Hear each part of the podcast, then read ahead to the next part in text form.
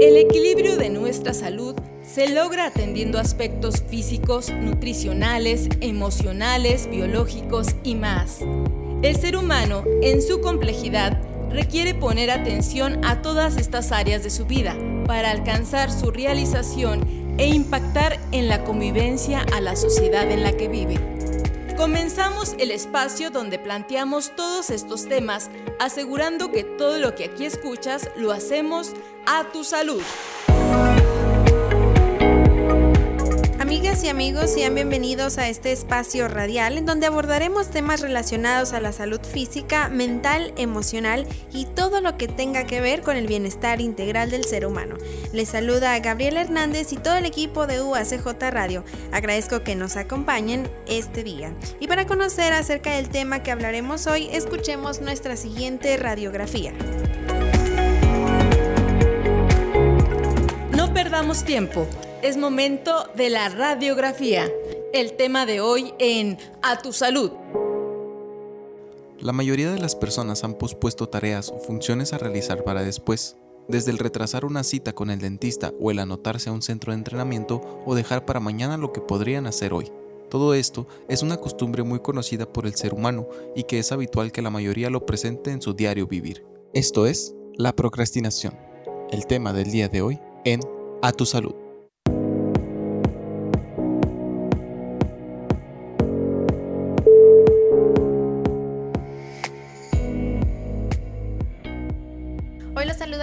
Hernández desde la Universidad Autónoma de Ciudad Juárez porque vamos a hablar de un tema bien interesante que muchos padecemos, pero muy pocos sabemos cómo se llama. Y me refiero a la procrastinación.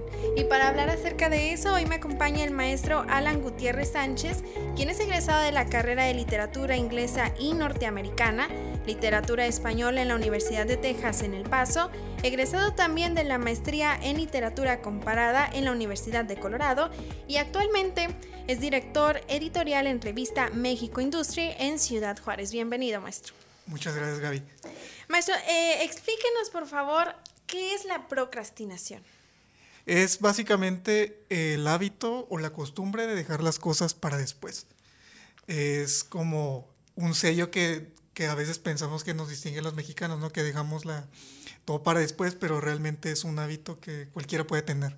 Hablamos entonces de la procrastinación como un hábito. Sí, es un hábito, es como cualquier otra cosa que se vuelve, eh, que lo hacemos repetidamente, ya sea, no sé, pararte y luego tomarte un vaso con agua, luego, luego, o qué es lo que tú haces antes de comer, si vas por una cosa, es cualquier cosa que sea un hábito, que se haga de manera constante, este, eso es la procrastinación.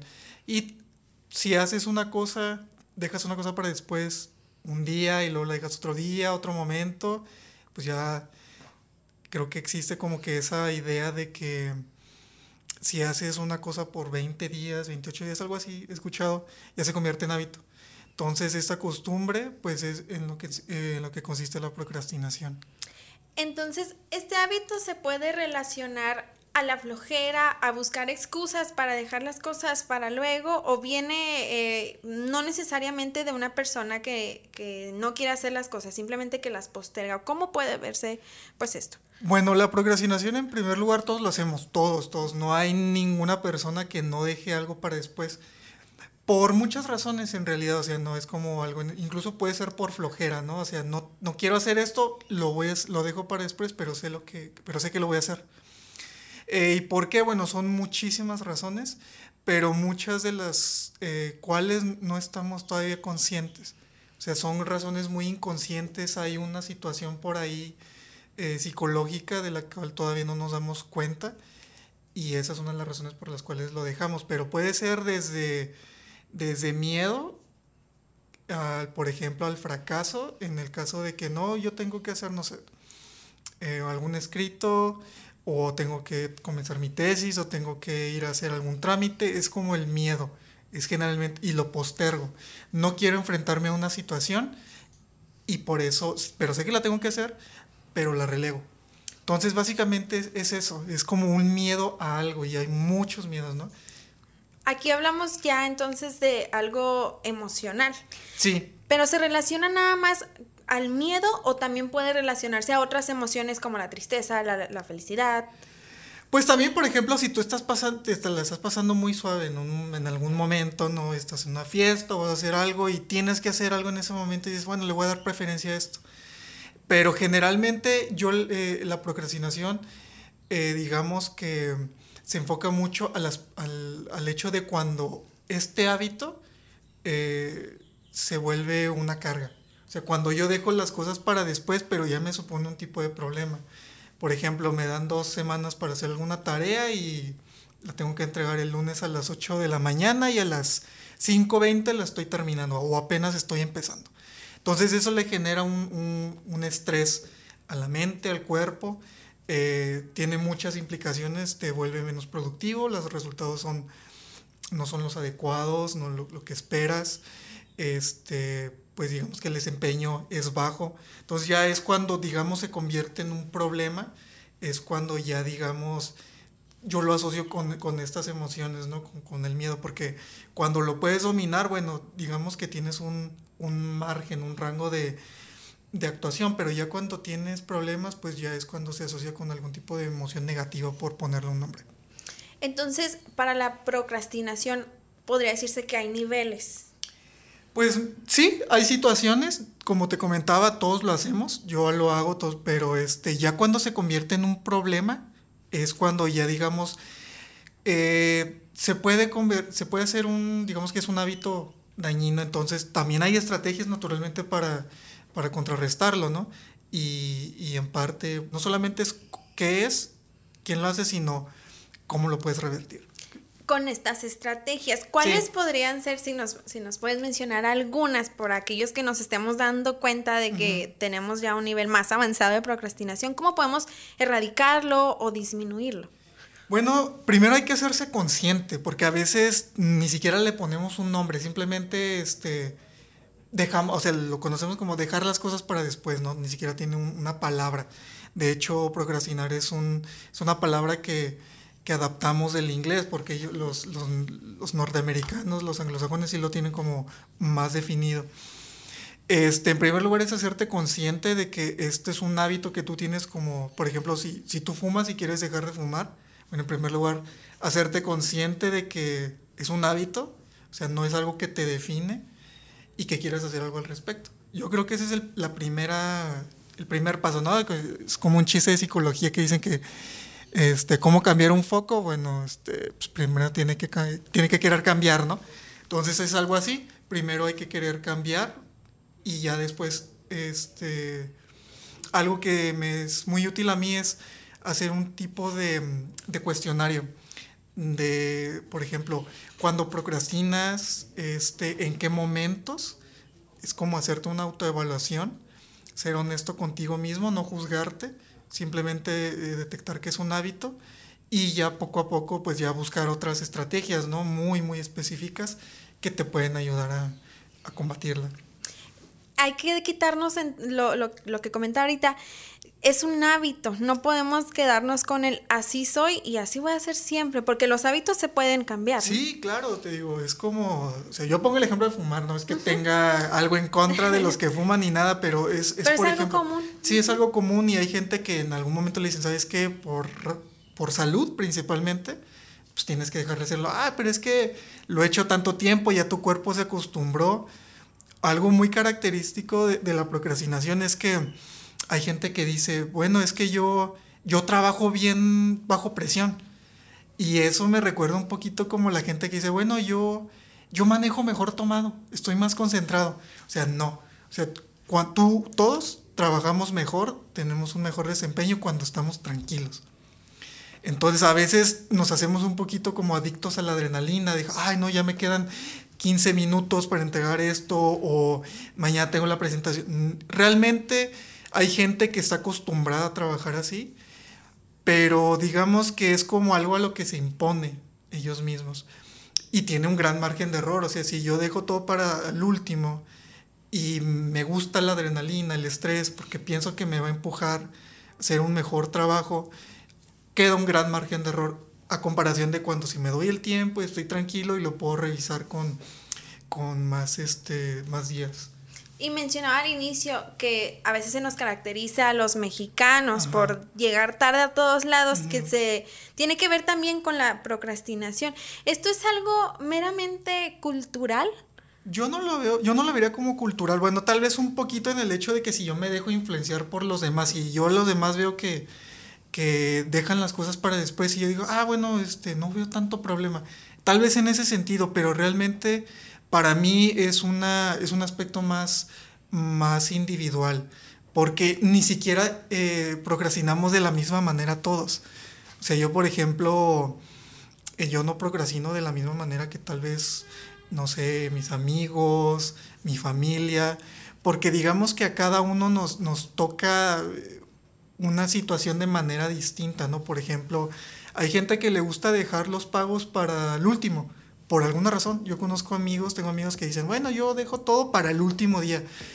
Y ya platicando con ellos me dicen, bueno, es que no me gusta desprenderme del dinero. Y prefiero desprenderme del dinero hasta el último.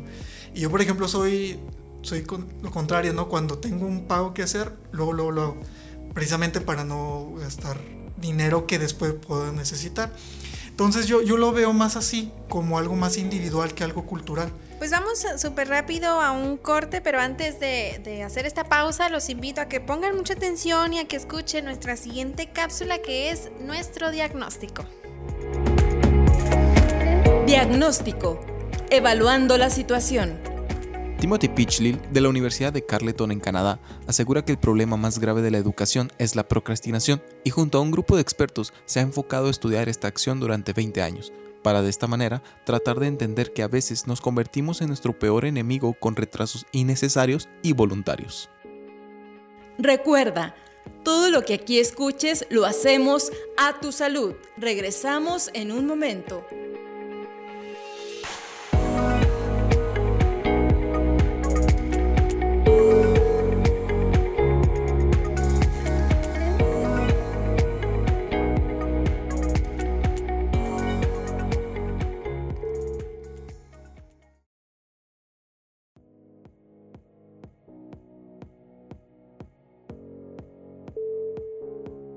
Nunca es tarde. Inicia hoy. Paso a paso. Te recomendamos las siguientes estrategias a corto plazo para poder acabar con la procrastinación. Número 1. Dividir la tarea. Al momento de contar con la tarea, divide esta en subtareas más sencillas y así logres completarlo en tiempo y forma. Número 2. Asignar tiempo. Tener en cuenta o estimar el tiempo que toma cada tarea nos ayudará a definir la importancia de cada una y a organizar nuestras actividades diarias. Número 3. Hacer listas. Para verificar el seguimiento de estas tareas, lo mejor sería realizar listas de lo que se ha hecho, lo que falta o se necesita. Nunca es tarde. Inicia hoy, paso a paso. Porque vamos a hablar de un tema bien interesante que muchos padecemos, pero muy pocos sabemos cómo se llama.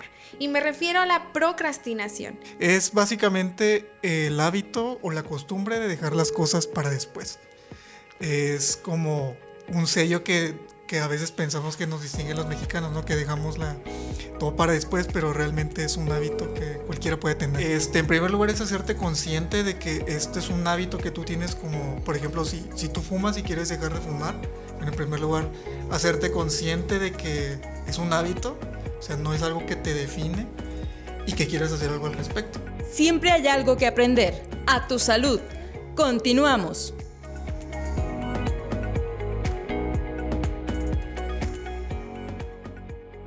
Y es que a veces también hasta se dice, salió igualito al papá, y siempre deja las cosas para mañana. Tampoco necesariamente se ve como un acto hereditario, ¿no? Sino tal vez por medio del ejemplo.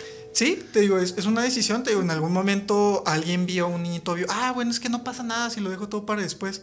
Incluso también el niñito puede cargar mucho estrés, ¿no? Este, si por alguna razón, no sé, no quiere hacer una tarea porque, no sé, por ahí en algún momento no le fue bien con alguna otra tarea en el pasado y ya se le quedó esa memoria y luego ahora que tiene que volver a hacer otra cosa, ya él no está consciente de que algo lo está inquietando y por eso lo deja para después. Entonces, te digo, por eso yo creo que es una razón más, más este, propia de la psique de cada quien. Y este hábito, pues también se puede relacionar eh, o tiene relación estrecha con otros, como lo que comentábamos ahorita de, de los pagos.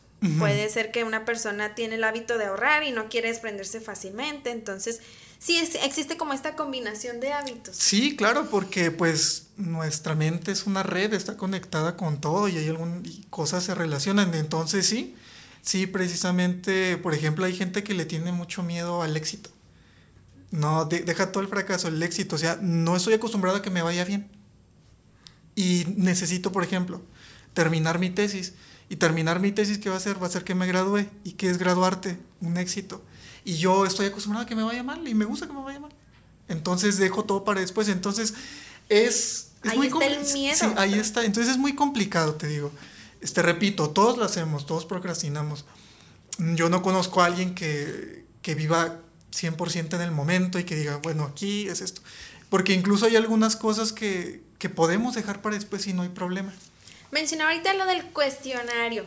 Para aquellos que nos están escuchando y que se sienten identificados con lo que estamos hablando, ¿qué ¿a qué preguntas deben de responder para saber si la procrastinación que tenemos en nuestro día a día ha llegado ya a un, a un nivel muy alto? ¿Cómo podemos saber esto? ¿A qué preguntas debemos de responder? ¿Qué tan estresado estoy? En primer lugar, yo creo que ese sería así, por ejemplo, te digo, un estudiante universitario que tiene que entregar las cosas a un trabajo a las 8 o 10 de la mañana y a las 6, 5, 4 está todavía haciéndolo. O sea, es, es preguntarse qué tan estresado estoy con las, em, con las fechas límites. O sea, si realmente me estoy acostumbrando a, vivir estresado, porque te digo, se puede dejar todo para, para después y aún así como que controlarlo, pero ya es cuando me supone una carga emocional, un estrés y una presión que yo ya no quiero. O sea, yo creo que es, ese, es el, ese es el punto, es cuando decir, ¿sabes qué? Realmente tal vez estoy a punto de perder mi trabajo, tal vez estoy a punto de reprobar alguna clase, o incluso afecta las relaciones, ¿no? También porque también quedas con tus amigos o quedas con alguna pareja, o, tiene, o por ejemplo, tienes que eh, pasar, no sé. A Entonces yo creo que el primer detonante es qué tan estresado vivo por este hábito, por dejar todo para después. ¿Y cómo nos afecta? Porque puede traernos hasta, hasta problemas en, en, nuestra salud, ¿no? En nuestra salud me refiero a, a nuestros órganos de que estamos estresados. Dicen que el estrés se concentra en cierta parte de nuestro cuerpo y ya yo creo es como tocar fondo, ¿no? Sí, o sea, cuando eres joven pues no lo resientes, o sea, estás acostumbrado tal vez a vivir al límite cuando eres un estudiante universitario y estás en tus 20 y tienes toda la energía del mundo. Pero ya cuando, como es un hábito, llegas a los 30, a los 40, 50 y, y no haces algo al respecto y ahí se convierte ya en un problema. Y para poder disminuir nuestro nivel de procrastinación o tratar de evitarlo, ¿Es necesario recurrir a la ayuda profesional o simplemente tratando de quitar nuestros hábitos se puede? Yo creo que de las dos maneras sí puede funcionar. No me atrevería a sugerir que uno vaya con un psicólogo, digo, a menos de que realmente sea un problema grave, que se salga de las manos, o sea, que ya de plano no lo puedas controlar. Tal vez ahí. Eh, pero yo creo que incluso, no sé, te digo, fumar, o sea, si tú puedes ir con un psicólogo, tal vez él te pueda ayudar, pero si uno tiene la voluntad de querer hacer un cambio, como es el hábito de la procrastinación, eh, se pueden comenzar poquito a poquito con algunas técnicas muy sencillas y realmente no es tan difícil. O sea, no es tan complicado porque este, sí hay muchas estrategias que uno puede hacer.